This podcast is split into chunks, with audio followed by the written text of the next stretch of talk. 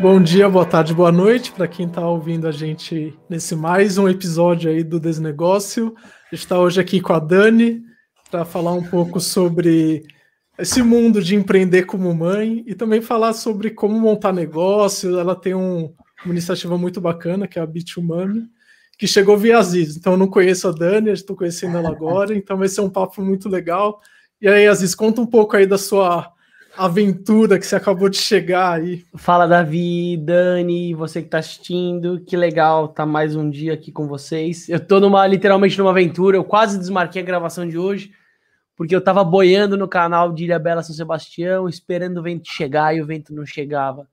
Foram quase duas horas e meia esperando para a regata começar, porque sem vento não funciona, né?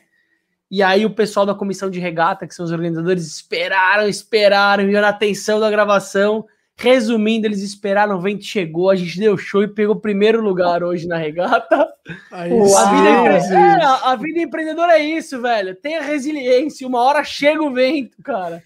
Eu sei que às vezes demora um pouco, mas vale a pena. E não foi marola, foi um belo vento e aí foi show.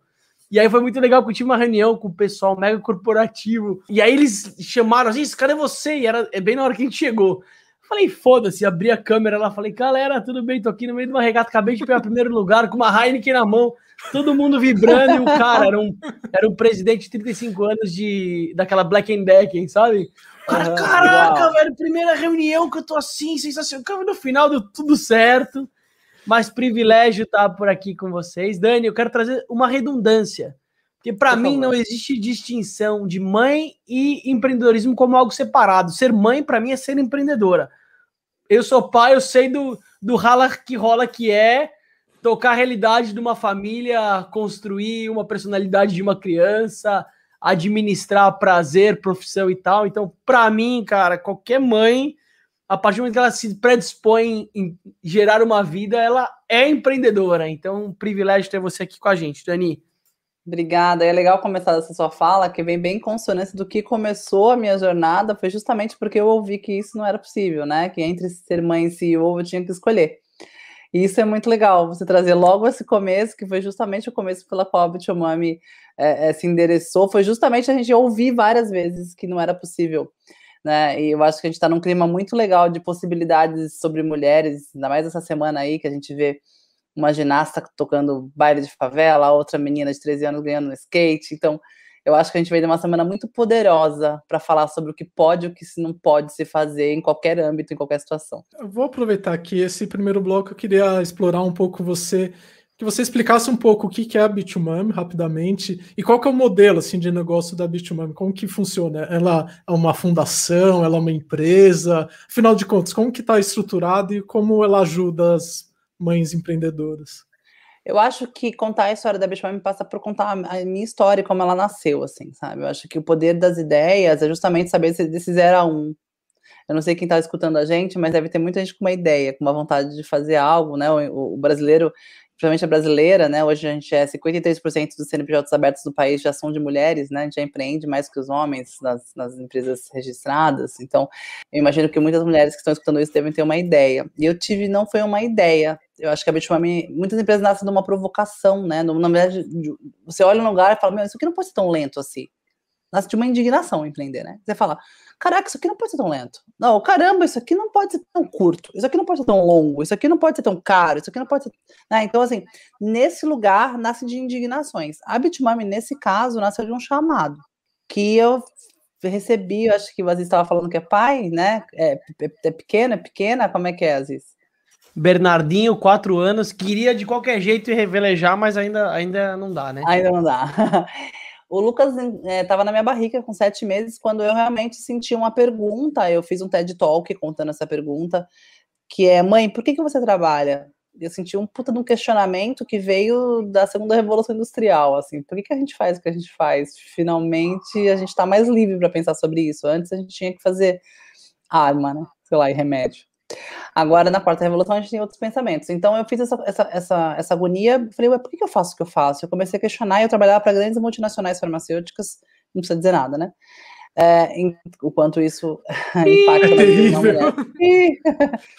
o quanto isso impacta na vida de uma mulher. E quando eu me fiz essa pergunta, eu já empreendia, né? Então, mas eu já sentia algumas dificuldades. E aí eu comecei a olhar na internet e eu via ou o LinkedIn, as suas jornadas maravilhosas, todo mundo incrível lá, vomitando, minha carreira é incrível, minha carreira é incrível, e no fim, não, todo mundo, não é à toa que o Brasil é o país mais ansioso e mais depressivo do mundo, né? Minha carreira é incrível e Rivotril no bolso, segurando é... o ansiolítico assim, velho, vai, tipo o terço da sorte, né? É, minha carreira é incrível, mas eu sou escroto porque o mundo me deixou assim, de tanto que eu apanhei. Então, assim, é, é nesse lugar, assim. E do outro lado também eu via vários grupos de mães falando somente da maternidade, como fosse pouca coisa, mas com essa pauta. Ou era amamentação, ou era puerpério, era. E aí eu olhava e falava, caraca, não tem nenhuma mulher aqui queira os dois? Aonde eu falo isso em 2015, né? Não tem nenhum lugar, um fórum que eu possa falar. Ou então tinham grupos de empreendedoras, mas sempre é, no empreendedorismo muito importante para o Brasil, que é o empreendedorismo micro e pequeno, né? Onde nosso PIB ele é movimentado por esse empreendedorismo. Então, aqui minhas honras para quem toca esse tipo de negócio, mas eu queria um negócio global, grande. Então, fala, vem cá, então quer dizer, eu não posso sonhar com um negócio desse tamanho, eu não consigo me enxergar ah. em lugar nenhum. Então, Até, Dani, não... vou aproveitar o gancho para falar favor, que um dos nossos públicos chaves aqui é muito do eu empreendedor que a gente fala, então, né? Que são. O MEI, a gente às vezes esquece que o MEI é ser empresário também, né? A gente às vezes cria. Acho que o brasileiro tem essa necessidade de criar essas hierarquias, né? Isso é, tem muito a ver com o modelo de um país que foi muito explorado, então a gente sempre, de certa forma, cria esses modelos de hierarquia. Você falou um dado legal, que mais de 50% dos CNPJ são de mulheres empreendedoras. Então não é pouca coisa, é bastante. Só que quando a gente vai ver num ambiente mais profissionalizado, né? O Davi já trouxe, a gente fez uma gravação recente falando do ambiente de startups, por exemplo. A, a, o percentual de, de founders, né, de fundadoras Menos mulheres, é. é surreal, é tipo, não existe. É, é. E aí você vê que é toda uma cadeia que não fomenta a entrada de uma profissionalização dessa mulher. Então, a gente vê um monte de mãe que vende artesanato, vende sabão, vende roupinha de criança. E aí. Não tem nada errado, né? Mas assim, é, é, outro negócio. Isso, exatamente. Então, para isso, às vezes, você tem o Sebrae, a própria Ana Fontes, que faz o papel importante exato, de fomentar exato. essa cultura, né? Porque eu acho que o, o primeiro passo é fomentar a cultura que é possível. O segundo passo, terceiro, que eu vejo que é um pouco do papel da Bitwoman, eu quero entender até melhor, que é, cara, mais do que ser possível dá para se realizar e canalizar isso como o rio principal da sua vida, sabe? Acho que tem um. E não precisa ser corporação, não precisa ser unicórnio. Ô, Aziz, né? guarda isso que eu vou falar, porque a gente vai voltar nesse, nesse assunto. Eu nem sei por que se conectou, mas eu acho que foi por alguma coisa que eu fiz, né, falei na internet, que eu sou sempre meio controversa, né? Guarda esse quadrado, porque as startups se acham que é o mercado que eu estou, tá? Mas elas se acham super revolucionárias, super disruptivas, mas elas replicam exatamente o mesmo modelo de 1900 e bolinha. Então, guarda aqui esse quadrado. Guarda, okay? guarda. Deixa eu marcar no meu caderneta que eu tô ficando. Marca aí, vendo. a gente vai voltar nesse assunto. Porque, né, pra gente desmistificar. Porque a gente tem, a gente continua tendo menos de 2, menos de 5% de mulheres founders, a gente tem menos de 5% das empresas elas são diversas, estou falando só de gênero. É, menos de 2% do, do venture capital, do capital de anjo que vem para a mão de mulheres startups, é, vem para a mão de mulheres, menos de 2% do investimento todo, gente. E venture capital é 2,7 nos Estados Unidos, se não me engano. Cara, então assim, o que eu tô querendo dizer? Então as startups, elas não mudaram tanto o modelo assim do, do, do, do corporate convencional, quando se trata de modelo de pessoas, modelo de negócio e cultura, ok? Guardou aqui, guardou aqui. Guardou Agora aqui. eu vou voltar lá em 2015. E aí, quando eu fiz essa. Aí eu olhei para esses dois movimentos, eu falei, tá, então ou eu sou só mãe, que já é coisa pra caramba, mas eu quero escolher isso, então aí eu não quero escolher isso. Ou eu sou uma puta do meu empresário, terceirizo completamente minha educação, que também tá tudo certo, mas eu também não quero ser isso. Ou eu tenho um negócio relativamente pequeno que vai cumprir ali uma geração de renda mínima para minha casa. E eu também não quero ser isso. E aí eu não me encho minha conta, só tem eu no mundo. E aí depressão, eu falei, meu, fudeu. Tipo, o que que eu faço? Não tem eu nesse lugar. E não tinha um lugar para conversar sobre isso. Aí eu coloquei na, no Facebook. Tá doendo demais em mim pensar em como eu equilibro a vida profissional e a maternidade nesse lugar de potência, de, de, né, de grande. Não tem, não acho. E mesmo assim, quero cuidar do meu filho, quero estar perto dele, quero criá-lo, né? Tá doendo em mais alguém? Foi isso que eu escrevi. Eu queria tomar um café. Isso em 2015. E aí, quando eu faço isso e marco uma data, eu falei, cara, eu vou estar numa cafeteria, eu quero tomar um café. Alguém pode ir lá conversar comigo? Porque eu tô muito perdida. Com medo, triste, né? e vieram 80 mulheres. Então, Isso tudo via Facebook, assim, você criou um grupo Facebook, no Facebook. Nada, não fiz nada, gente. Eu fui lá num momento de loucura na madrugada. Falei, gente, não é. Eu não consigo, acredito, conceber um negócio deles. Tá doendo muito, eu tô triste, não é possível. Acabou, né? Para mim é isso.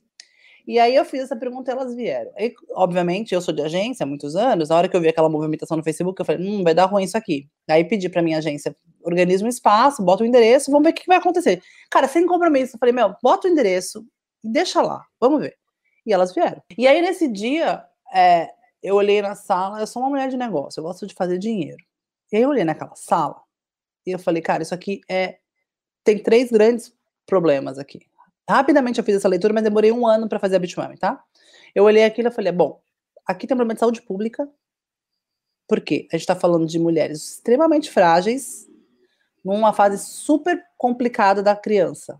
Ou ela está na barriga ou ela tem menos de seis anos, ela está na primeira infância. Então estamos tratando uma mulher depressiva, triste, né? É que a gente acha, né, Dani? A gente acha que saúde pública é, é desnutrição, é, oh, mas é emocional, mental, velho. Cara. É mental e emocional. São buracos frágeis, né? Então, ótimo. Ponto. E levam duas pessoas, né? Porque as crianças também nascem mais obesas, mais ansiosas, mais depressivas, mais doentes. E além e disso, mãe, uma mãe tem é. mais de um filho também, então acaba levando a família inteira. Né? A é família inteira. E tem a ver com a, com, a, com, a, com a, saúde mental da mulher. Isso não tem a ver com, é, com feminino masculino, com o que o homem tem que fazer, com a parte dele. Não é isso que eu tô falando. Tem essa fase da, do 0 a 2, por exemplo, que você vê muito forte a gravidez, né? E a amamentação a mulher realmente tem um papel muito fundamental, que infelizmente isso não é muito combinado, e depois continua assim essa, essa meta, né? Porque na verdade foi uma falácia que a gente precisa ser a, vida, a pessoa mais importante da vida do nosso filho, e isso só deixou a gente sobrecarregada. A gente não precisa. Tem várias pessoas que podem ser importantes na vida dos nossos filhos, principalmente os pais. Né? Então, mas é outro quadrado que a gente pode falar. Mas aí é um outro boteco, né? A terceirização é da paternidade. Terceirização é. da paternidade, para você que é executivo tá ouvindo a gente. Vai ter episódio tá. para você também, tá bom? Vai ter. Então, assim, e aí quando eu faço essa pergunta, eu olho, meu primeiro pilar é o segundo pilar é, olha quanto negócio parado aqui, elas tinham várias ideias de negócio. E elas não conseguiam estar no Sebrae ou num projeto pequeno, porque eu tava falando de mulheres que queriam fazer empresas de tecnologia, que queriam ser globais, que queriam exportar, que tinham dinheiro. Essa é o grande lugar também. As mulheres que vieram conversar comigo não eram mulheres que empreenderam por necessidade, que foram demitidas e aí ferrou tudo, né? Que foi o meu caso. Não eram essas mulheres. Vamos começar, vamos trabalhar, vamos ver o que vai acontecer. Eram mulheres que estavam lá cheias de ideia com dinheiro, não tinha, não tinha um problema maior. E, né, Dani, né, o perfil dessas mulheres é eram mais executivas, que tinham se afastado executivas. dos cargos. Executivas, executivas ou foram demitidas. Uh, tem um dado do Sebrae e da FGV que mostra que a cada 10 mulheres, 4 é demitida após a licença maternidade. Nossa, que coisa forte, eu não, não imaginava disso, mas. É, são mas eu vou, eu vou, somar, mas eu vou somar esse dado, tá, Dani? Que esse também, você sabe. De cada 10, cada... 4 são demitidas. E duas saem por vontade própria, porque o modelo não, da é maternidade não, não, não tem fit, ele não tem fit com o corporativo, e ela manda aquilo lá pro espaço, entendeu? É, Porque ela não sente. Como que você vai amamentar o guarda-leite num banheiro, num box de um banheiro escondida, entendeu? Então é, ele não é um ambiente friendly para uma mãe pós-parto, pós né? Não, e tem esse lugar, eu vou dar mais dois dados, então eu gosto, eu sou bem data-driven, assim, assim, a gente tem 69 milhões de mães no país, né, e nasce um bebê a cada 20 segundos no Brasil, gente. Só no nosso... Nasceu alguns aqui hoje. É, nasceu alguns e é um mercado que fatura 50 bilhões de reais. E eu tava naquela sala só pensando assim, meu, o que, que, que, o mundo tá fazendo? Tanto pelo ponto de vista de saúde mental e pública, quanto pelo visto de direção, de economia, está errado, sabe? Assim, eu olhava e falava, não, não. E aí, aí minhas sócias falaram assim, o que, que a gente faz, Dani, nesse dia? Eu falei, meu, traz microfone, nós vamos abrir os microfones vamos deixar elas falarem, não tem o que fazer. Cara, foi cada história que nem vale a pena aqui trazer, porque foi muito dolorido, muita dor, um espaço de é. muita dificuldade. Eu imagino que tenha sido uma catarse, assim, né? As mulheres falando. Foi uma catarse. Eu lá, o Luquinha tinha acabado de nascer, e a primeira frase que eu escutei do meu marido, e ele agora ele tá já em outro lugar, tá? Mas foi bem escroto, assim, ele falou assim, bem no começo, E, e a gente fez o primeiro encontro, foi 80 mulheres. Aí no próximo tinha 150, no terceiro teve 300. E eu comecei a olhar para aquilo e era só isso, tá? Elas vinham, falavam e embora, vinham, falavam e embora. Ninguém tava falando de empreendedorismo, ninguém tava falando nada, a gente só tava querendo tentar entender o que tava acontecendo. Mas eu vi o tipo de persona que eu tava lidando ali, mulheres executivas que não querem ficar mais no mercado escroto, ou mulheres que têm uma ideia muito legal e querem empreender. Então esse era, era, era, o lugar, basicamente. E aí ele falou uma frase, e assim, a gente não tem apoio nem na nossa casa quando a gente começa a pensar nessas coisas. A gente não tem um lugar para correr. Porque ele falou, cara, você vai deixar a sua agência que dá um puta de uma grana, sabe, Dani, para ser famosa? Você vai deixar seu filho com dois meses para ficar famosa? Qual que é o teu objetivo? Vai virar então, blogueirinha, é, né? Uma coisa essa assim, era a visão né? dele. Ele falou, meu, e ficar, ficar ouvindo esse monte de mulher em depressão pós-parto, qual que é o objetivo? Pra onde você tá indo? O que você tá fazendo, sabe? E aí eu falei, cara, não sei o que eu tô fazendo, mas eu tô seguindo meu coração. E eu acho que é tudo que eu tenho hoje, agora, batendo fora do meu peito, é o Lucas. E se a mãe dele mudou tudo. Então, esse é o grande movimento que a gente começou a fazer. Então, dica número um, eu posso contar a história e dando as dicas no meio do caminho, que eu acho que vai ser legal, tá? Dicas número um, ouçam. Escolham uma persona que vocês querem conversar. Então, eu falei mães, em puerpério, pós-maternidade, gravidez. Foi esse, foi esse meu chamado. Estou aqui nesse medo e quero escutar. Só ouçam. Escutem. Escutem de um jeito aberto, curioso.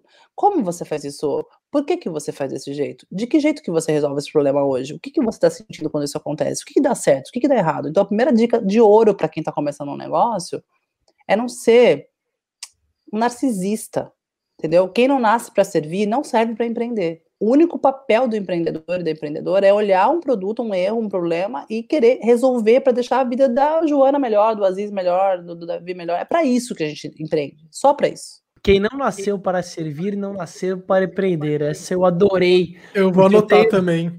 Porque eu tenho uma desconstrução que eu uso muito forte, que qualquer ser humano, a partir do momento que ele venceu a corrida dos dos espermatozoides e recebi o cuidado mínimo de uma família. Eu gostei a, a tirar a terceirização para a mulher, mas a de uma família para sobreviver, ele já é um privilegiado, ele é um, é um guerreiro, né? Já é um privilégio que não cabe nem dizer. E a gente não usa esse privilégio. E eu acho que qualquer ser humano ele é empreendedor. Óbvio que ele vai ter algumas camadas de barreira que a primeira infância, às vezes de uma mãe distante ou de um pai que não existe em nenhum lugar de acolhimento, ele impacta a gente criar alguns traumas fundamentais para usar a nossa coragem, né? Porque para mim, coragem é um dos principais ativos de qualquer empreendedor, né? É a certeza da incerteza, é, é o legal do jogo. E a vida é, é o quanto você aguenta o risco, né? É, a vida é um risco. Olha a pandemia. Quanta é, gente previsível com estruturas existentes e planos de negócio. Acabou, falácia. Pum. Então a Cara, vida ela tem uma fragilidade muito linda também. E acho que mas essa sua fala é legal. Eu, eu preciso estar preparado emocionalmente para servir e para desconstruir tudo aquilo que você sonhou aonde você queria empreender. Para você entender, por exemplo, se eu faço uma pergunta para meus empreendedores aqui. Um, um, de vocês dois já comprou uma toalha que não enxuga? Navi já comprou, Aziz? Uma toalha que eu não já, enxuga? Eu já comprei. Então, pois é. A toalha que ele encheu é aquela da Decathlon, não é aquela Sei merda. Lá, você compra lá toalha, aquela merda, aí você vai, vai tomar. Aí você, eu, tenho, eu tenho vontade de ligar e falar assim: boa tarde. Quem é o nome do da base? João. João. A única fucking coisa que a toalha tem que fazer é enxugar, meu irmão. Ela não ter cheiro, ela não precisa ser pendurada e ser linda, ela só precisa me enxugar. Você tá entendendo? Então, assim, o que eu falo aqui pra elas? Qual é o job to be done? Qual é a única coisa que o seu produto tem que entregar. Se você não sabe, vai ouvir. Então, o que a toalha faz? Enxuga. Se ela não enxugar, não serve. Vocês estão entendendo o que eu tô querendo dizer? Então, assim, elas ficam. Então, o que que vocês fazem? Que eh, tem que ser uma. É assim, depois tem outras coisas. Aí tem gente que chega com canivete suíço, sabe? Nem corta bem, nem tesoura bem, nem esfaqueia bem, não faz nada bem. Canivete é isso, né? Você abre lá, uma, alguma, várias coisas não estão funcionando. O que, que vocês fazem bem? Então, fica essa segunda coisa. Então, eu passo pela Bitmami essa pesquisa e eu começo a perguntar: o qual é o job to be done? O que, que é que a gente vai se propor a fazer funcionalmente por essas mulheres para tirar elas de um ponto A, como elas chegam aqui, para elas fazerem elas chegarem no ponto B. Então foi Ou essa... melhor, né? Que elas percebam que o ponto B não faz sentido e, e, existe um ponto C, D, F. Isso tem muito a ver com a nova economia de um jeito de empreender, né? Porque a gente, a gente empreende. Eu sou, eu sou mais, mais velha que vocês, com certeza, mas assim, é, Ah, É, com certeza. Que história é essa? Não tô entendendo. ah, provavelmente, né? O Botox tá É, em dia aqui, gente. não pode, não pode perguntar a idade, às vezes, que indiscrição, às vezes. É, Mas eu tô também- batendo balão aqui, meu filho, de 40 anos, mas assim, quando eu falava de empreendedorismo lá atrás, eu lembro, gente, muito de você falar assim, você tem que fazer um business plan de seis anos. Aí era um calhamaço, assim. Eu, eu sempre olhei para aquilo, eu juro, gente. Eu sempre fui uma outlier, assim. Eu sempre olhei para aquilo e falei, mano, isso não funciona. Tipo, eu, eu- de algum jeito, muito não fordiano, eu sabia que aquilo não era aquilo. Não tinha startup. Mas sabe quando você olhava e você falava, mano, isso aqui não é possível. Ô, coisas- Dani, mas deixa eu fazer uma pergunta. Você falou de um dado legal, porque o nosso público, você que tá ouvindo, deve se identificar com isso. São um monte de executivo frustrado, com alguma vontade maior que não cabe dentro do seu, CNP, do seu CLT, só que não tem coragem de tomar a decisão de começar algo, que seja paralelo. Quanto tempo você demorou, Dani, para falar essa frase que você acabou de falar? Falar, mano, tem uma parada aqui que não precisa desse Kotlerzinho da vida, ou esse plano de negócio de seis anos, ou um MBA ultra power de negócio para começar. Quanto tempo você demorou para tomar a decisão e começar algo? Uma semana, sei lá. Sensacional. Eu falei para os negócios, o povo veio, quis vir de novo, eu falei, faz de novo. E faz de novo, e faz de novo, e na repetição eu fui aprendendo e ouvindo. Qual é a diferença? Eu gosto de fazer um disclaimer bem importante para a gente não ser irresponsável aqui no Desnegócio e na Bitmoney. É, para ser livre para, isso é do, Cote- do, do, do Cortella, não é meu, tá? É do livro Por que Fazemos o que Fazemos. Para a gente ser livre para, a gente tem que ser livre de. Então, livre de fome, livre de coisas da pirâmide de Maslow ali. De um lugar para morar e de um mínimo de saúde, ok? Então, nós não Aham. estamos falando dessas pessoas que não estão livres dessas coisas, para a gente não deixar aqui um lugar muito classista e elitista. Ah, vai lá e corre atrás dos seus sonhos. Ah, que jeito? Você tá doida? Entendeu? Pagar né? as contas Tipo, primeiro, lógico. Né? não, tem 600 reais aqui, meu filho tá. Assim, então não é essa pessoa. Eu tô falando daquela pessoa que ela é livre para. E a porta tá aberta se ela só não reparou, sacou? É com essa pessoa que, que é mais interessante falar, porque ela tá mais livre para arriscar. E é do risco que inova, que cresce, que criam grandes empresas, que criam novas coisas de fazer as coisas. E é essa pessoa que tá enjaulada.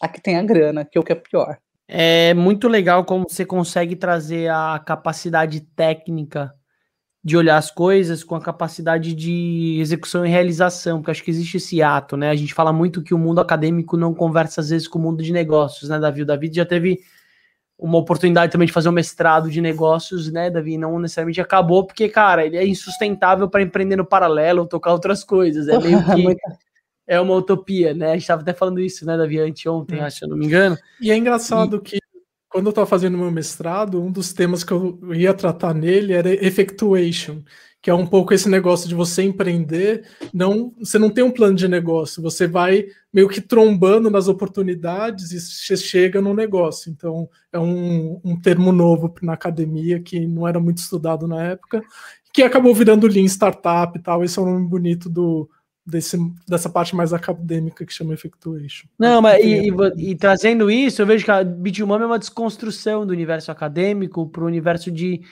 de achar um público, né, Dani? Quando você coloca lá no posicionamento da Bitmami que a gente trabalha para mães, eu não sei se agora a característica específica que você traz ali, mães infelizes, ou mães que querem alguma coisa, ou querem empreender, ou que estão nessa fase de hiato.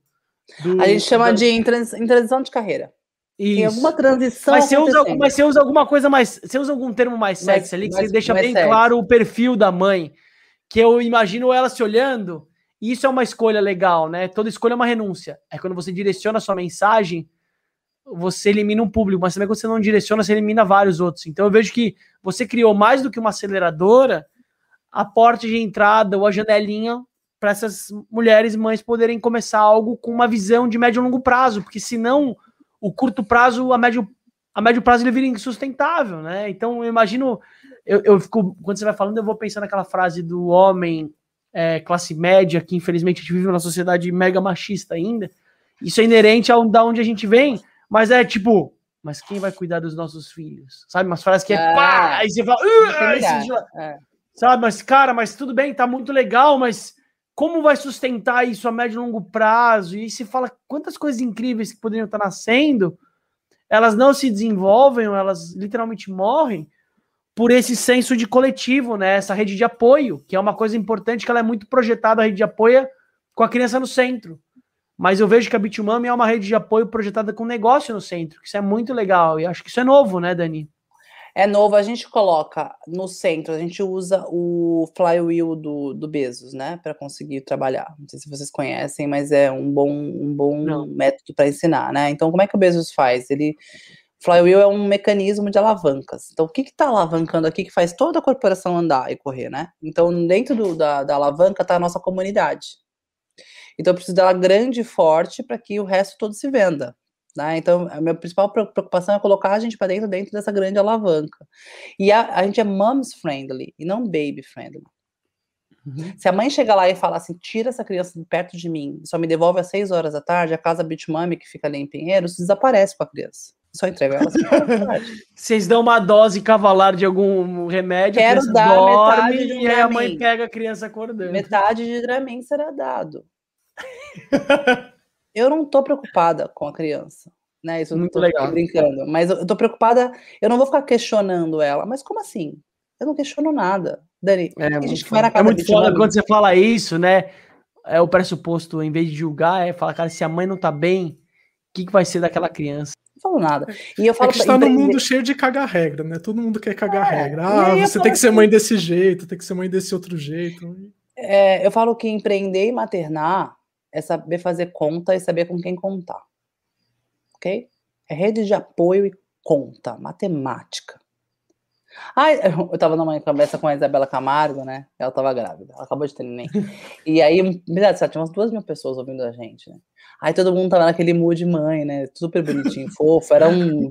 é, é, ninguém me chama, tá? É bem raro quando uma marca muito fluff me chama. Normalmente eu não É, que você é meio perigosa, já senti que você é meio perigosa. é meio é polêmica. perigoso. Pé no é peito. É, aí, aí, mas teve uma hora eu me segurei até, tava sendo bem paga, até dei uma segurada. Mas aí, na hora que fizeram uma pergunta, eu falei, cara, né? Não é que eu menti, mas eu tava dando, eu tava ali rodando na parte fluff, que tem uma parte boa da maternidade, mas tem várias bem ruins. Aí, na hora que é, eles falam assim, qual a primeira coisa que a gente tem que pensar quando a gente sabe que a gente tá grávida? Eu falei, quanto que a gente tem no banco, quanto que a gente vai ter no banco nos próximos dois anos. Coisa número um. E da onde que vai vir a geração de receita? E como isso vai ser dividido? E qual é a infraestrutura da casa para receber tudo isso que vai acontecer? Quem está com a gente? O dinheiro vem da onde? É essa a primeira coisa que a gente tem que fazer antes de qualquer coisa. Antes de pensar em qual sexo vai ser. Chamar, e aí a gente tem que tirar o dinheiro do tabu de falar de dinheiro. Tem que fazer as pazes com ele. Eu falo que basicamente, se quer equilíbrio na vida, faça pazes com as três coisas. né? Faça as pazes com o dinheiro, com o sexo entendeu? Pazes com dinheiro, com sexo, com seu corpo. São as três Que pazes que se você fizer, se você não ficar pensando todos os dias preciso emagrecer, tô gorda, tô feia, tô horrorosa, não. Se você estiver transando, sei lá com quem, com outras pessoas, não tô nem aí. Mas o sexo ele é muito importante, inclusive, porque eu invisto em fintechs que falam sobre sexualidade, eu acredito cada vez mais nisso. Né? Sexo é super valorizado também, a gente pode trazer umas fintechs para discutir aqui, que eu acho que é bem legal. E a terceira coisa, faça as pazes com dinheiro. Você, cheia de dívida, é, desesperada, cansada, sem poder trazer uma pessoa para fazer uma comida congelada para deixar no, no freezer, para você comer, empreender, fazer uma reunião. Como é que você vive? Não dá. Então, o dinheiro ele tem que vir para a equação da família muito rápido quando uma criança vai chegar. Legal. Ok, Não, e é então, legal que você fala com uma segurança que acho que quem tá ouvindo vai com certeza se sentir mais encorajada, ou até o casal, alguém que, né, o, sentir a empatia, sentir um pouco mais de empatia com a mulher ou com alguém que conheça da família e tal. Mas aí, se eu não tenho numa pandemia tempo para trabalhar direito, porque meu filho tá em casa e ele não tá na escola, né? Imagina o caos na Terra. Quantos filhos você tem, Dani? Eu tenho um só, é Hell's Office, né? É, Hell's Office, né? E aí, na dúvida, é. Cara, como que eu. li? E aí, você trouxe um ponto legal, que é o alto valor e o autocuidado, que tem a ver diretamente com a sexualidade. Total. É como eu sinto prazer. Como eu Total. sinto o orgasmo num casal que às vezes Total. não tem tempo nem de. Eu falo isso porque eu sou estudo de caso, minha mulher é minha sócia. Olha que tempero gostoso na relação, Total. entendeu? Como é que coloca sexo nesse meio do caminho? É difícil, Cara, a gente cara. tem duas empresas juntos. E aí o Davi sabe bem, você que escuta a gente sabe, empresas por propósito, que precisaram se repensar numa pandemia. Como a gente equilibra o tempo para o trabalho, para o Bernardo, para a gente individualmente, né? E para a gente como casal. Bicho, quanta separação rolou. E eu não Uau. falo só separação no papel, né? Porque separação no papel é só quem tem coragem de assumir isso. É. Existe hoje um monte de casal que tá separado no emocional e no físico, só que não separa porque separar é caro, separar gera, gera um impacto que às vezes a pessoa não está preparada para para tomar, e isso só deteriora a família também, né, Dani? É, nem financeiro, nem emocional. E assim, é claro. E essa conversa é muito. Ai, vocês estão falando de empreendedorismo? Óbvio. Como é que você vai testar, fazer protótipo, fazer MVP, validar, ir para a rua, falar com o cliente, vender com tudo cagado? Você não vai. Entendeu? Não é dissociado mais, gente. Não tem esse negócio. Ah, beleza, agora aqui eu vou fazer um, um negócio aqui. Não dá para dissociar. Sem isso, você não consegue. Além pensar. disso, você pode ter uma empresa que você pode até ter dinheiro, mas ela não está organizada para te liberar de tempo. Então, se a empresa ela é muito centrada no fundador, não necessariamente você tem tempo. Você pode até ter dinheiro, mas você não tem tempo. Então, para mim, tem esses dois lados, assim, como você equilibra a estrutura da empresa para você conseguir efetivamente ter liberdade. Né? É me deram um dado hoje, eu vou dar para fechar esse bloco aqui. Me deram um dado hoje. Acabaram de me mandar aqui falando que de 2020 para 2020, tá bem recente, 2019 para 2020, né, que foi o primeiro ano da pandemia aí, é, quanto de, de, tempo que a gente gastou aí, investiu, né, cuidando de crianças, tá? Em 2020 a gente gastava mais ou menos por dia, 75 minutos por dia, né, eles colocam mais ou menos assim, né? As mulheres gastam 48 minutos a mais por dia do que os homens. Os homens ficam em 16 minutos, as mulheres 48. Se você multiplica isso pela semana, a gente tem quase 5 dias a menos no mês que os meninos. Coloca isso no ano, coloca isso Faz numa um carreira. Né? É, é isso que eu querendo dizer. Então, assim, é, e daí? Né? Essa é a pergunta. Tá, e daí? E, porque tempo é relativo, né, Dani? Tempo é, relativo. E aí? Eu sei muito aí, bem, Dani? todo mundo Qual fala é assim. E aí, Exato. que eu vou dizer o que acontece. E aí, a gente cria produtos e serviços e lança startups e lança empresas só olhando uma pessoa, porque o fundador é homem, né? Então ele só olha uma pessoa. E aí você não acerta, você perde mercado, você deixa de vender, você erra na usabilidade, você faz uma luva rosa para tirar um absorvente, entendendo que as mulheres têm nojo da sua menstruação. Quem falou isso? Entendeu? São três aí, homens. Essa aí a gente comentou, essa aí a gente comentou, mas é, é quase uma aí, loucura, é, mas é uma loucura que precisa ser olhada, né? E aí que é isso que acontece. Ah. Entendeu? Então aí você é. perde dinheiro, aí você é investido numa televisão, o cara vai lá no Shark Tank, mexe na televisão, aí todo mundo vê que aquele movimento é um movimento natural, e daí tudo é tudo errado. Então, eu acho que é violência e tudo faz rolar tal daí mesmo. Não, não tem problema. A gente está aqui para conversar. Mas então, a Bitmami, ela faz o quê? Ela é uma aceleradora? A Bitmami é uma, empresa de, educação. É, a, empresa, a Bitmami é uma empresa de educação que conecta Legal. mães ao ecossistema de inovação e tecnologia. Né? Porque a gente acredita que são essas habilidades que vão fazer com que elas, a educação digital, vão fazer com que elas consigam performar, quer seja no mercado é, é corporativo, quer seja empreendendo. Então a gente Legal. não acredita mais que não dá para dissociar tecnologia e sucesso, tá? Tecnologia não é codar na tela preta, não. Mas é entender como meios não naturais conseguem com que vocês façam coisa melhor, mais rápido, mais barato. Então, sem essas habilidades, eu acho que as mulheres não conseguem mais competir. Então, é isso que a gente faz, tá? É, e aí, através da educação digital, esse é um grande modelo. A gente forma mulheres aí para ser startups, ou para trabalhar em startups, ou para trabalhar na área de open innovation de grandes corporações, não importa. Mas a gente faz esses contatos. Ai, Dani, mas e aí eu, eu, eu faço festa, decoração de festa, ok? Eu posso ir na Bitwami? Pode. Você não vai passar pelo programa de aceleração. Muito provavelmente. Tá? Mas temos todo um projeto de, de transformação digital para te, te assessorar. Você faz festa, mas você vende aonde? Tem um marketplace? Tem uma coisa digital? Pode pegar, filho. Tem uma coisa digital? Qual é o meio de pagamento que você usa? Então a gente tenta incluir tecnologia. Qual é a automatização de vendas que você faz? Se você morrer, o que acontece com a empresa? Então, é esse lugar que a gente acaba colocando empresas mais tradicionais, que a gente chama, tá? Legal. Na aceleração, são as empresas que estão de base tecnológicas feitas para escalar. Então, mas aí você tem um programa que é um programa de educação e um programa de aceleração. Como que funciona? Você tem dois produtos, basicamente, não? Um produto eu tenho de educação, alguns, mas eu vou tá. já. No pilar de educação, a gente diverge em dois lugares, né? Tem os cursos de formação, que a gente forma mulheres em social media para trabalhar em startups, em três cursos, né? Em CTOs, então a gente tem curso de programação júnior aqui, ou em Open Innovation. Então, mulheres que querem ir para o corporativo para trabalhar na área de inovação, que tem.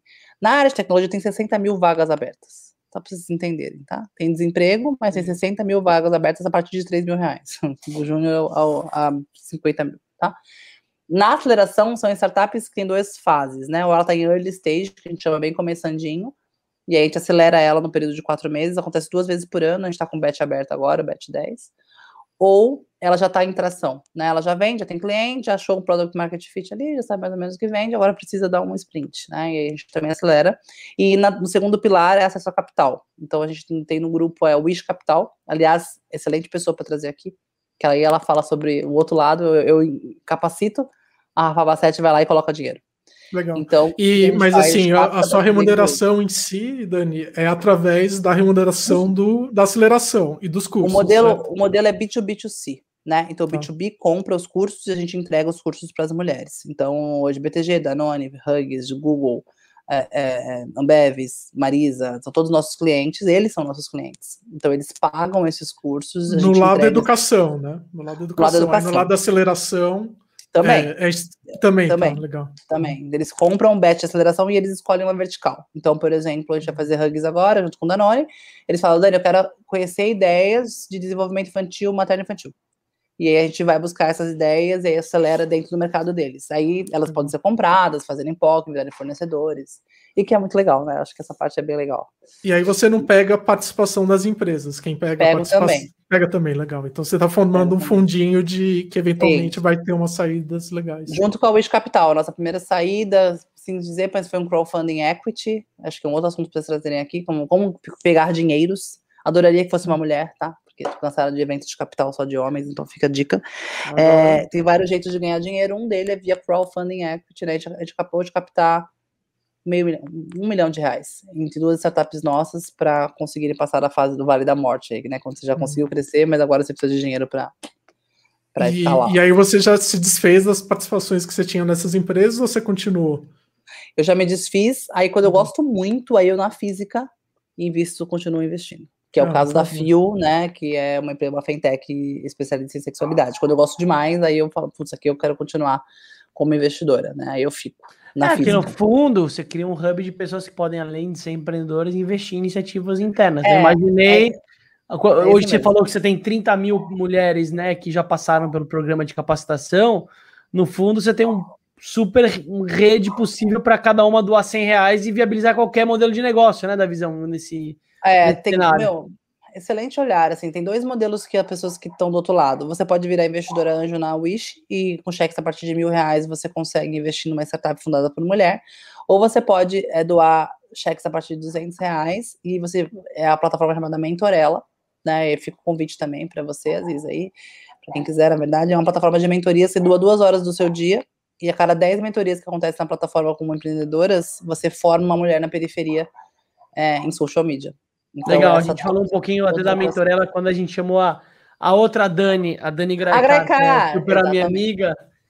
É. E ela também deu o spoiler de bastidores para te chamar para chamar aqui. Então foi ela que um dos motivos também para fortalecer você estar tá aqui com a gente e eu aproveitar ah, a desculpa do desnegócio para te conhecer um pouco mais, que já sou nos bastidores um entusiasta do movimento que você tem causado aí, do barulho é o barulho propositivo, né? Porque barulho barulhento eu tô meio cansado já ultimamente, né? Mas quando a gente já é, né, Davi, garimpeiro de gente boa e sente que a pessoa tá fazendo um negócio por amor, a chance de ser um desnegócio é muito grande. A gente fala, essa categoria nova, ela não existe, né, de negócio. Porque ou você é um negócio meio esquerdista, né, Davi, a gente tá falando uma coisa mais paz e amor, uma coisa para mudar o mundo, mais e vamos né, ralar... Né, ou é. senão você é Faria Limer, sei lá, você é uma galera dinheirista, e aí é uma coisa show me the money, uma coisa meio lobo de Wall Street, né? Como arquétipo ou persona principal aí do jogo. E tem o, o terceiro eixo, que é um eixo que dá para equilibrar as duas coisas e respeitar o tempo das coisas também, né, Dani? Porque às vezes o próprio processo de aceleração, você trouxe, eu queria até que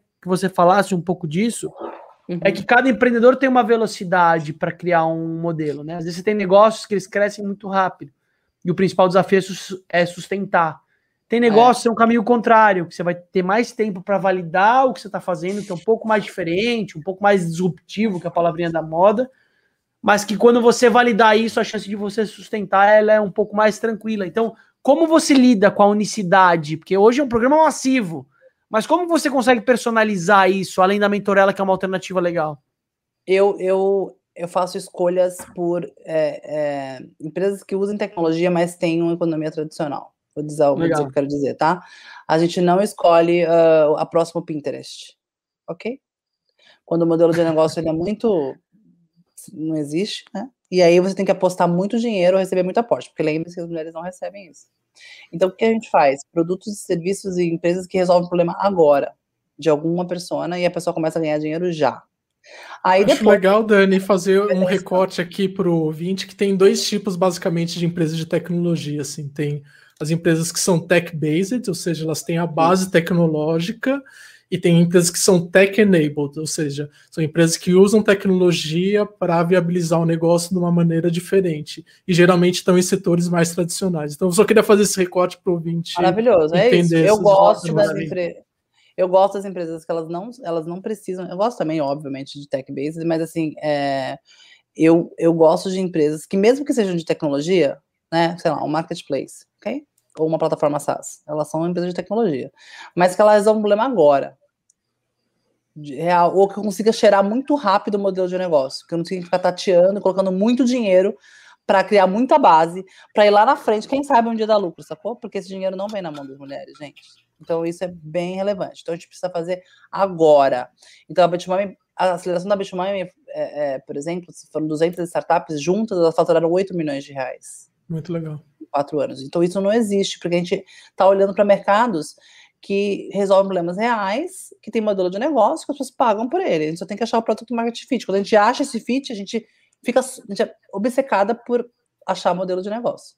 Legal. Eu não consigo ficar, ai, será que um dia, vamos aumentar a base para ver, vamos queimar um dinheiro com o TikTok, sabe? Tipo, vamos mandar pagar 14 reais. Não dá pra gente, não dá tempo. É que tem muita gente que tem essa visão muito Vale do Silício, assim, e eu sempre falo que no Brasil, é, geralmente as startups que dão certo são startup pé no barro. Então, o que é startup é. pé no barro? É tipo iFood, sabe? Vai lá, pega zebras, né? cardápio, né? Digi é, né? digita cardápio e vai lá, é, 99, vai lá, cadastra taxista, sabe? Não tem muito glamour na empresa, sabe? Então. É, assim, é esse lugar que eu gosto. Tá? Startups pé no barro, hein, na visão. Sensacional. É, isso que eu chamo de startup pé no barro. É, eu falo aquelas que carregam piano, sabe? E quando a é. pessoa chega lá com. Eu falo assim, gente, os meninos vão, as meninas também, mas aí quando elas fazem um pitch, assim, aí dá um valuation lá, 13 milhões, a cabeça das pessoas, né? baseado em nada. Aí eu falo, amigo, isso não é valuation, né? Isso é autoestima, né? ou bem, bem elevado. Ou o outro né? lado, né? Eu vou falar um exemplo clássico de uma empresa uh, parceira que eu conheci recente, não vou abrir, mas que acabou de passar por um processo de captação baseado no valuation estimado e ela captou uma grana. E aí, quando você acessa a camada 3 dos, dos empreendedores, são apaixonados por aquilo, eles estão, desculpa o termo, com o cu na mão para fazer aquilo virar dentro da projeção que ele apresentou, porque a gente não olha para isso não. também, né? Você fala, velho, como de... que eu vou é. fazer? E aí, no fundo, ele tá com puta medo, e ele tá com choro entalado, e quando você acessa a dor dele, ele fala, meu, talvez eu não sei se essa captação ela vai ser o, o divisor de águas do, do crescimento do sucesso, ou eu tô fudido, acabou para mim. Porque, como o Davi fala, fala é. o Davi é bem crítico, ele falou, a pessoa vai se endividar. E aí ela vai se é. endividar com um lugar de frustração. E a gente sabe que o brasileiro não valoriza que quem empreende deu certo, ele minimamente empreendeu algumas vezes. Eu sei lá, empreendi já umas 15 vezes. O Davi também já empreendeu coisa pra cacete. Então não tem muito glamour de, sabe aquela coisa bala de prata? Eu fui lá, empreendi, deu certo. Não existe isso.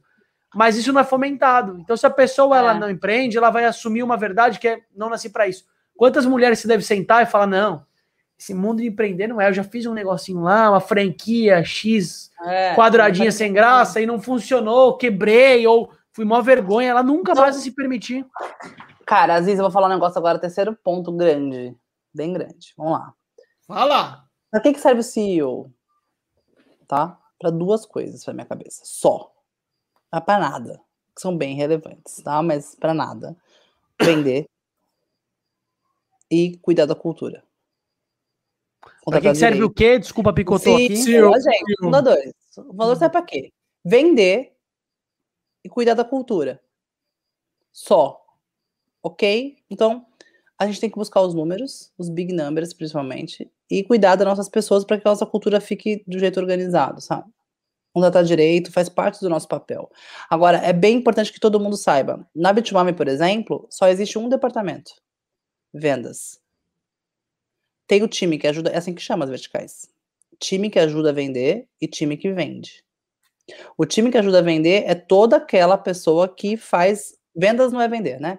É toda a parte que faz a, a parte de antes. É o post, é o café quentinho na casa Bitumama, é a camiseta que foi bem feita com o nosso logotipo, é o tom no YouTube, é o tom no Bitumama, é como responde nossos clientes, é como fala com o B2B, é como fecha uma reunião, é como abre uma reunião com a, cama, a câmera aberta, bom dia, boa tarde, se, se a pessoa se emocionar, para a mentoria, cuide. Então, essas são as pessoas que ajudam a vender. Legal. Muito legal, muito legal, Dani. Tem um. quem vende, frase... quem vende mesmo. Aí tem que eu... converter e trazer. Tem a frase de um mentor meu que eu tenho bastante carinho, que é o Franco, que ele falava assim: a única empresa, o único problema das empresas é vendas. O resto, o resto você resolve. Então, vendendo, depois você dá um jeito para entregar. O Total, único problema então, assim, é vendas. É venda. Então, assim, fica aí, quem está ouvindo a gente. Ah, eu não gosto de vender, eu não tenho jeito, eu não sou muito comunicativo. Ó, acabaram suas bengalas. Vender não é soft skill, ok? Vender é hard skill. Você aprende é técnica, é processo, é repetição. Ah, mas eu não sei falar, não precisa falar. Você precisa se organizar e ter alguém para falar. Até porque o processo comercial, se a gente for ver friamente, né, a gente tem etapas. Total, eu adoro aqui total. dentro, por exemplo, né? Eu sou o cara que encanta, eu tenho brilho no olho que gruda, as pessoas gostam, mas eu não fecho porra nenhuma. Se eu fecho, eu fecho pagando para fazer. A Andréa que vai lá, chega, e amarra e desenha o um modelo. Você tem papéis, né? Uma pessoa que tem mais perfil de conversão, uma pessoa Exato. que tem mais papel de atração. Então, ou isso é uma desconstrução que é o empreendedor por si só, ele não é um vendedor de Bíblia, né? Aquela coisa do cara que bate na porta. Isso não existe mais. Não. Por seja importante, às vezes, você testar coisas, né? Mão na graxa, como o Davi falou. Mas eu queria aproveitar o gancho, Dani, falar um ponto importante que a gente pensa muito hoje que a cultura de negócio está indo muito para o ambiente online. Eu tenho falado bastante com o Davi hoje sobre, principalmente no campo da comida, é um papo que a gente conversa nos bastidores muito forte, que o campo do presencial é muito importante. E vocês tomaram uma decisão de criar um espaço presencial, que eu já descobri que um dos motivos era ajudar a lidar com as crianças que não tinham escola para se para enfiar, né? Ou seja, criar os berçários ou um modelo onde a gente consiga equilibrar esse espaço de tempo, mas você criou com certeza por um outro motivo. Eu queria entender qual foi a estratégia da Bitmoney de investir no espaço presencial. Eu adoro contar essa história porque ela é muito ousada, cara. Ela é muito bold, assim. Na verdade, foi antes da quarentena. Então a gente. É... Eu tava num evento, é muito legal, no evento dentro do, do Inova Brau, do Itaú, sei lá onde a gente tava. E aí, lotado, sei lá, 200 mulheres. E detalhe, Nova Bra, detalhe, Nova Bra e Bradesco dentro do Itaú, adorei, mas continua. É, sei lá, foi um deles, é. Foi Nova, ou foi Nova Bra ou foi o Cubo, tava um dos dois. Vou em todos, né? Eu, gente, aqui é, entendeu? É trisal, eu, quase, eu falo com todas as marcas, passo a mão na bunda de todo mundo, tá tudo tranquilo. Aí eu tava num desses dois, que eu acho que era o Nova Bra ou Itaú, sei lá, tava no Cubo, na verdade. E aí eles deram uma puta sala pra gente, foi super legal.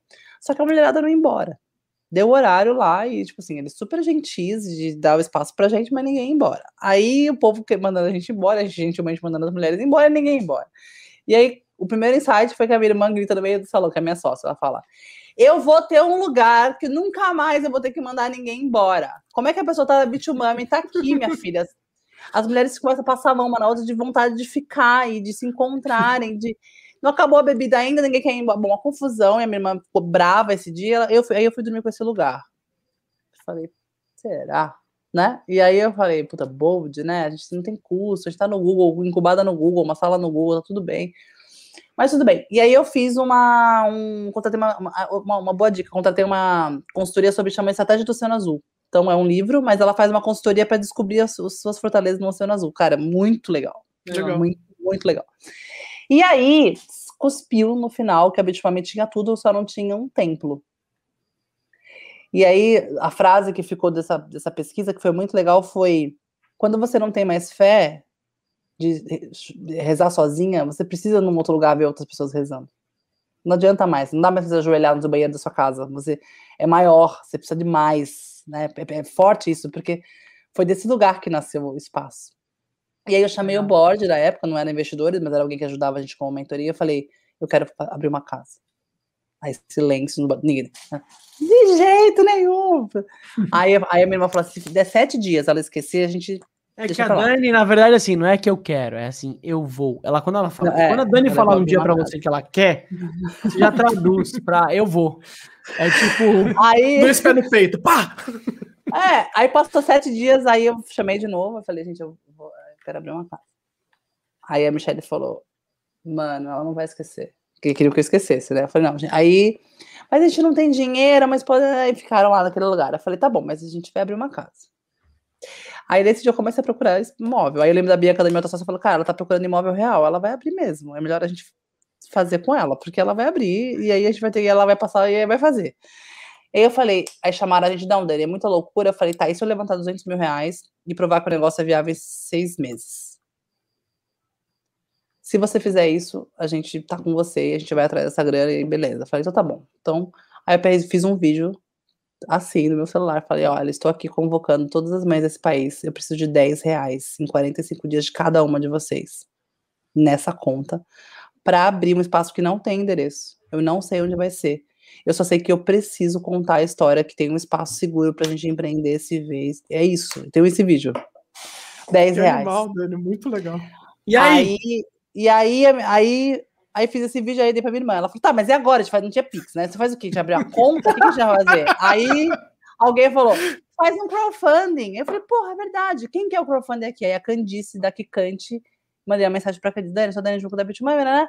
Aí ela me ligou, ela falou, eu sou mãe também, aí ela, ela né, se conectou e ela falou, nós vamos bater essa meta juntas. Eu, eu vou tocar a conta junto com você. Aí a gente abriu o crowd, cara, em 40 dias a gente captou os 200 mil reais. E ó, só vou é. fotografar Foi uma coisa isso. linda da sua fala, que uhum. quando a gente falou lá atrás, no começo, do reflexo das crianças que nascem, e na verdade nascem mães nesses momentos também, né? Total. Nascem pais também, que a gente também tem que valorizar isso, mas é que o, a gente fala muito que a criança ela vem para o mundo com um potinho de ouro, né? Acho que as pessoas mais sensíveis, elas. E quem viveu sabe disso, né? Você pode olhar na perifa, sei lá, uma mãe, mãe solteira, de quatro moleques em casa, desempregada, velho, ela vai dar os cambalachos Paranauê dela e todo mundo vai comer no final do dia. Óbvio que hoje está mais difícil, a gente tá entregando comida orgânica na perifa, a gente sabe que não tá tão bonito assim, mas a gente sabe que quando você quer, acontece, né? Então acho que você tem uma fome que com certeza, esqueci o nome do seu filhote, como que é o nome do dele? Lucas, do Lucas. Com certeza o Lucas é seu maior investidor ali de... E é óbvio que ele tá criando uma referência de mãe que, velho, nossa senhora, quando ele chegar e falar, ah, sua mãe limpa a casa, Lucas, também, ela faz outras Também. Coisas Quebra Mas esse ele, jogo, né? É, esse dia da, da casa que a gente fez essa. Teve uma, duas coisas muito importantes, né? Uma foi uma mulher de, dos Estados Unidos, sei lá, de fora, gringa, e aí ela depositou uma grana. Eu liguei para todo mundo, tá? Um por um, para saber o porquê a pessoa estava depositando. Aí, tudo bem, você acabou de colocar aqui 15 reais na bicha eu sei o que, que te motivou para fazer isso? Fiz isso com todas as pessoas. E aí chegou uma que botou 30 pau. Eu falei, uau, mas onde é essa mulher, né? Vou ligar para ela. Aí ligou, não era no Brasil. Eu falei, mas a senhora não vai usar a casa. Por que, que você fez isso? Aí ela falou bem assim, porque a gente precisa contar essa história, minha filha. Que legal, avulsa, avulsa. Que legal, muito legal mesmo. Uau, não, porque eu quero ver essa história estampada. E uma, aí caiu 30 reais e 26 centavos, não vou esquecer também. Eu liguei e falei, 30 reais e 26 centavos? Qual foi a numerologia? Ela falou, era o que eu tinha na conta. E dentro dessas, é, dentro do, de todas essas verticais das empresas que têm dado mais certo, assim, que você acha legal o ouvinte conhecer, quais você chamaria ah, aí para? Eu, eu sei que é dizer... difícil, eu sei que eu tô te colocando ah, numa situação de saia justa, mas quais você várias, gosta mais? Eu vou, eu vou falar das que fizeram a jornada toda com a gente, estão captando. Claro, legal, xodó, né? xodó, jabá, né? xodó. É, não, não, eu acho que é legal para falar da jornada toda, a ideia, a captação. Então eu gosto de fazer cases desse lugar, né? Então a Marina Raton da Fio, né? Eu acho que ela tem uma jornada linda em sexualidade fintech, vocês precisam muito conhecê-la. A é Marina da, Marina Raton da Fio, né? Fio. Eu acho que é da Fio, posso depois passar os contatos? Ela tinha Legal. que vir aqui. Se pudesse vir as duas juntas e vocês somarem num episódio sobre sexualidade e, e, e negócios e fintechs, a Marília Legal. da Lilith, que ela é um primeiro bullet brasileiro, vibrador bem de horrores, sim, eu acho que você tem que muito conversar com ela. Eu acho, adoro esse nosso case aqui, que também acelerou com a gente. Eu gosto muito da Deixa Ela Treinar, que é ela acelerada também. Ela faz produtos de esporte depois de um assédio sexual que ela sofreu na bike. Que ela faz bike, né? Então ela criou uma marca toda no, nesse lugar. Eu gosto muito de marcas que carregam propósitos, tá, gente? Assim, cereja do bolo para vocês arrebentarem. A Laís Trajano, da The Feminist. Cara, tipo, seria ela é um fenômeno. Eu acho que, que seria incrível. Vocês vão sempre ver que as marcas sempre encostam em lugares que têm propósitos e causas justas. Qual que né? é, o que, que essa última empresa faz? A The Feminist, cara, vocês têm que muito conhecer mesmo real. Ela, ela, a Laís é uma empreendedora social e ela faz chá e café. E toda a produção ela é feminina, né? Desde a colheita a, todo o processo de manejo é feito por, por presidiárias, né, que estão no sistema prisional. É, cara, e cada chá é um oráculo. Você abre o chá, cada chá no negocinho que fica penduradinho do chá para fora, tem uma mensagem de uma mulher, uma frase. Gente, assim, é, é muito lindo. Nossa, que legal. Faz. Até arrepiei, Dani. De verdade, Não, é muito bonito. Eu fico, eu fico emocionada. Ela e ela, é eu tô vendo no site, ela vende até meia também, né? Não, ela vende, ela é demais. Ela é outlier. Assim, se você quer trazer alguém também muito incrível. Que legal é, a The Feminist, eu acho, eu sou muito, muito, muito, muito fã. É, são bons. É que eu acabei de falar com. E ah, tem a, outra, outra base também, que é a, a Raíssa da Herself, que faz as calcinhas de menstruação. Conheço bem. Cara, é muito legal trazer esse tema para como negócio, como uma coisa tão de tabu. Tô falando vários negócios de tabu, tá vendo? Ó? E que são uhum. negócios que faturam, que crescem, que contratam, e que são negócios que estão acontecendo. Então, acho que são bons cases de economia real, tá vendo? De produtos que saem das, e é entregue. E, e por, ó, por, último, vamos olhar uma... como tendência e inovação, ah. como para o campo feminino é muito mais fácil de falar de tabu do que para o campo masculino também, ah, né? Sim, com certeza. Quanto tabu masculino não tem negócio olhando para isso, hein, gente? É muita coisa, quer dizer, quer dizer, eu vou, vou falar um para você, tá? Vá, vá, vá. Uma sketch muito legal, vou perguntar para vocês também, quero ver se vocês vão responder. E quem finge orgasmo? Né? A gente estava brincando, foi tão fingir orgasmo é tão cringe e tal. E eu abri essa, essa enquete e quase 40 homens disseram que, fingi, que já fingiram orgasmo na vida. E aí isso virou um puta de uma roda de conversa. Peraí, peraí, deixa eu entender. Como assim vocês fingiram orgasmo, né? E, cara. Quer é ver outro tema muito tabu, Dani? Muito de... legal. Davi, Davi ela, ela, ia perguntar para você. Você já fingiu orgasmo? Já fingiu orgasmo? Não, eu não, não. Mas assim, tem bem, um tema. Não, não, não, assim. Já fingiu, um orgasmo? Cara, não, você ficou falando. Não. É, é não, mas vou falar, os nossos desafios aqui hoje, né, como família e tal, é o ter espaço para a gente poder ter orgasmos dois juntos, por exemplo, que é um puta desafio. Não, cara, tragam as meninas para conversar. Eu, eu, a minha, tragam as meninas para falar sobre esse assunto, cara. Ótimo. A minha vida sexual é, de empreendedora e de mulher é outra depois que eu comecei a investir em fintechs. O que eu escuto delas, o jeito que eu passei a olhar para esse lugar, que, que é um músculo que precisa ser treinado, tá? É tipo assim, escovar o dente, sacou? Quer ver um claro. tema que é, é super tabu entre homem? É o tema da prontidão sexual. Que o homem sempre tem que estar pronto para fazer sexo. E é, e é super tabu, assim. Você fala assim, ah, hoje eu não tô afim. Que o homem tem aquela coisa assim, tem que ser a britadeira, sabe? Total, encostou, tem que estar tá duro e tem que penetrar. Conversa, assim, é bizarro. Davi, eu tive essa conversa com o fundador do Boticário. Foi que legal. fenomenal, foi fenomenal, assim, foi...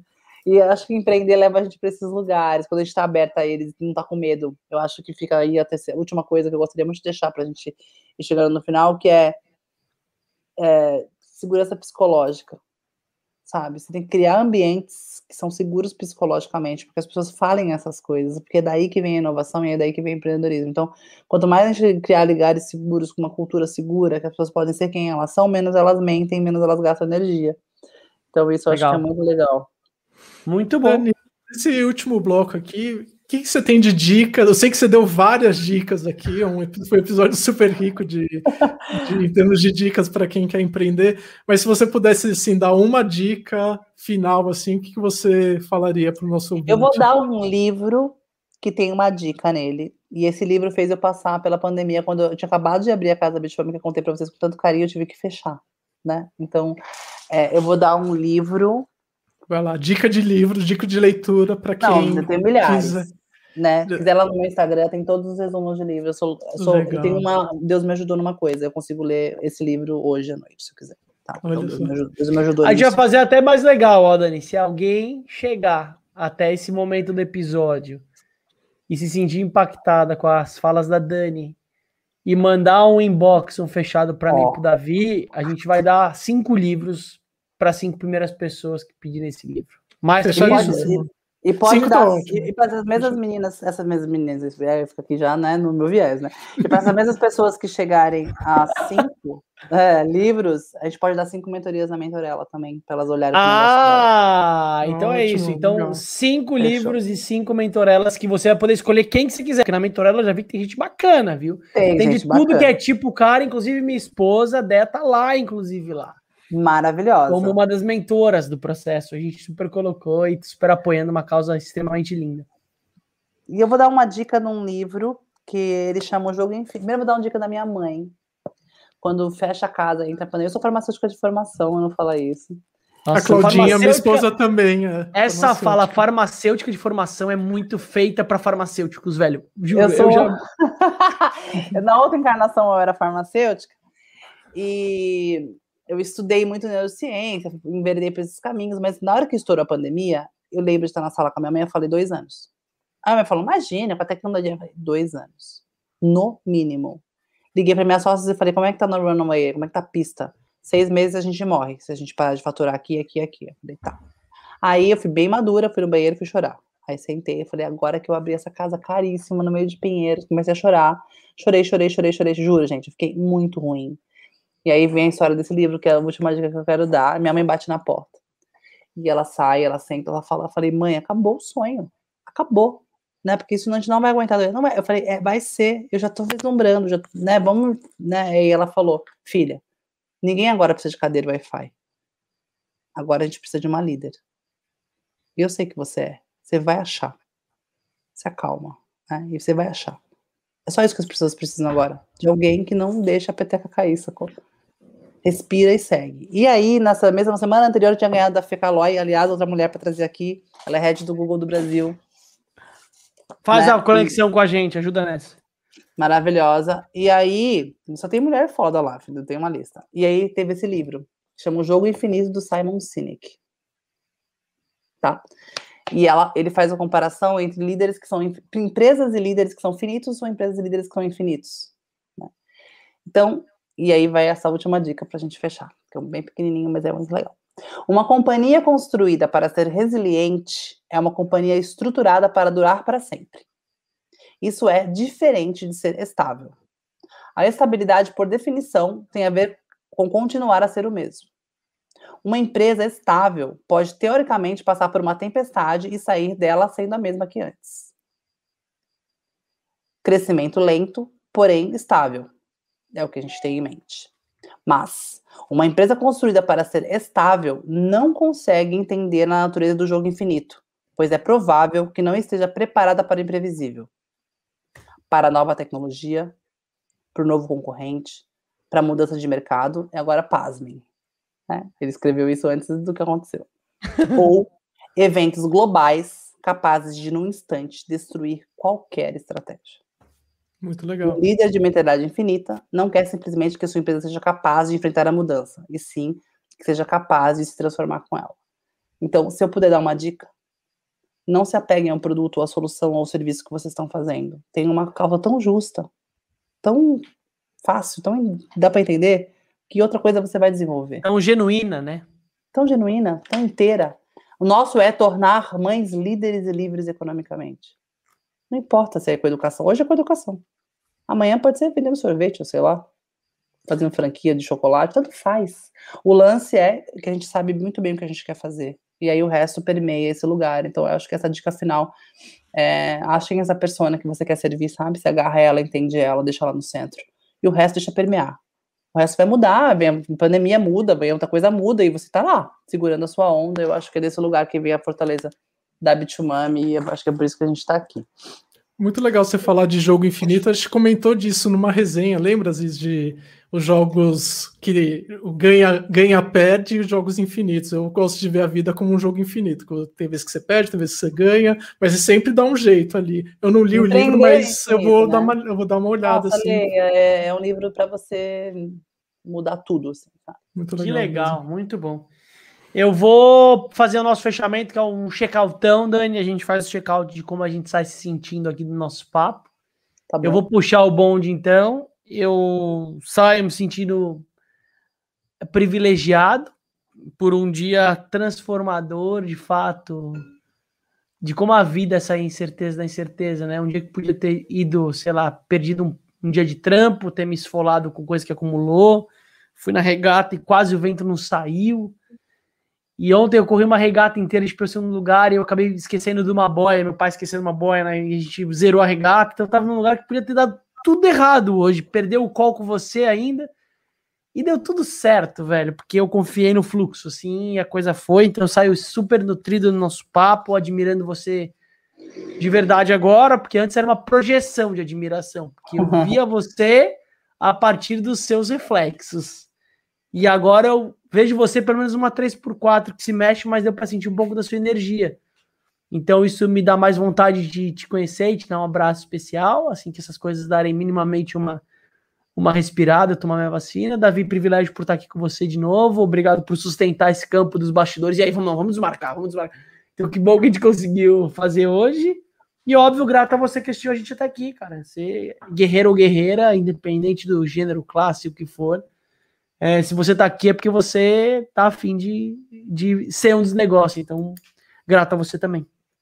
Bom, eu, eu adorei a conversa com a Dani, assim, eu tenho que confessar que várias, várias vezes eu fiquei arrepiado aqui, é, a, Dani tem umas falas bem fortes, assim, eu fiquei bem, bem tocado, assim, eu, toda essa questão da força do feminino no empreendedorismo é um assunto que eu adoro, assim, eu, eu fiquei bastante, eu, eu, eu como investidor, eu sempre acabei investindo em homens, assim, e, e trabalhando com homens, e empresas que a liderança eram homens, e hoje cada vez mais eu vejo a importância do olhar feminino nas empresas. Assim, eu acho que cada vez mais eu acredito que se a gente quer reinventar a sociedade e a gente quer ter uma sociedade melhor, a gente precisa ter cada vez mais empresas lideradas por mulheres, assim, porque a mulher tem um lugar diferente de como ela enxerga o mundo, enxerga os negócios, e tem um negócio que é da mulher, que é da anatomia da mulher, que é acolher. Então, se as empresas aprender, é, tivessem mais essa energia feminina do acolhimento, é, o mundo seria muito melhor e, e, eu fico muito honrado de ter recebido a Dani aqui